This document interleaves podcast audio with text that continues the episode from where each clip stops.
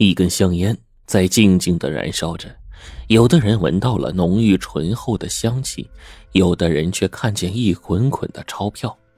在这两者的背后，究竟隐藏着怎样的凶险？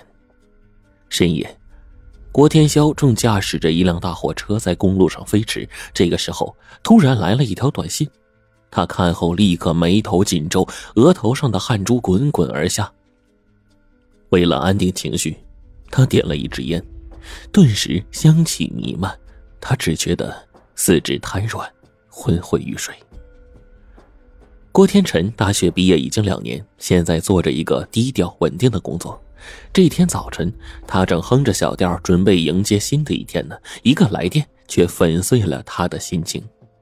电话是交警打来的，对方告诉他一个噩耗：他的哥哥郭天霄于昨天夜里出了车祸。当场死亡。对于郭天辰，哥哥郭天霄不单是有亲情，更有恩情。兄弟两人从小生长在农村，父亲早年出过意外，断了一只胳膊，成为了残疾人。家里生活非常艰难。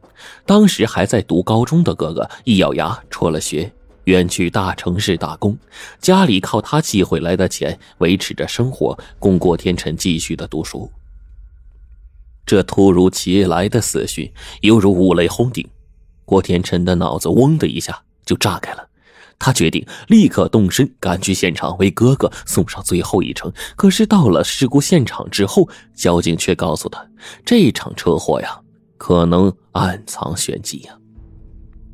车祸当晚，郭天霄正在赶夜路呢，不知怎么的，他突然改变方向，从一条大路上拐进了一条很窄的乡间匝道。要知道啊。这腊月的寒天可是滴水成冰。又不巧，这几天刚下过一场大雪，所以地上的冰是又硬又滑，而乡间小路也不可能有路灯。就在一个拐弯的地方，车轮打了滑，飞出了马路，在黑暗中撞上了一棵大树，哥哥当场就断了气了。交警分析说，这场事故啊，可疑之处在于郭天霄明知道小路危险。但为什么要突然改道行驶呢？若是说为了赶时间呢？可是我们检查过呀，货车上空空如也，什么都没有啊。警察见到郭天辰一脸的悲痛，语气缓和下来：“小兄弟啊，这只是常理上的分析，凡事呢没有绝对。呃，眼看着快过年了，他估计是回家心切吧。”交警说着就拿出了一个小袋子。这个袋子里啊，是你哥哥身上的遗物。现在呢，交给你处理吧。郭天辰接过警察手里的袋子，里面只有几样物品：一本工作证、一部手机，还有一盒大熊猫牌香烟。交警最后说：“工作证上啊，有郭天霄的单位远洋物流公司。呃，如果方便的话呀，就请把这场事故通报给他们吧。”回到家里。郭天辰按照工作证上的电话号码拨通了过去，公司里的一个负责人接了电话，但是没想到他却对这个事情矢口否认。什么车祸？我们公司目前呢还没有接到相关通知，也没有这个货物遗失的情况上报。郭天霄，我们公司里有姓郭的，但是没有叫这个名字的呀。郭天辰一听就急了：“你这胡说！”我哥哥身上明明就带着远洋物流的工作证，难不成你们还想抵赖？负责人说：“小伙子，如果真是人命关天的大事难道我们想赖就能赖过去吗？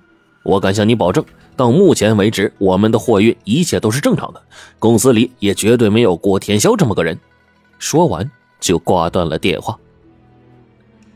这是怎么回事啊？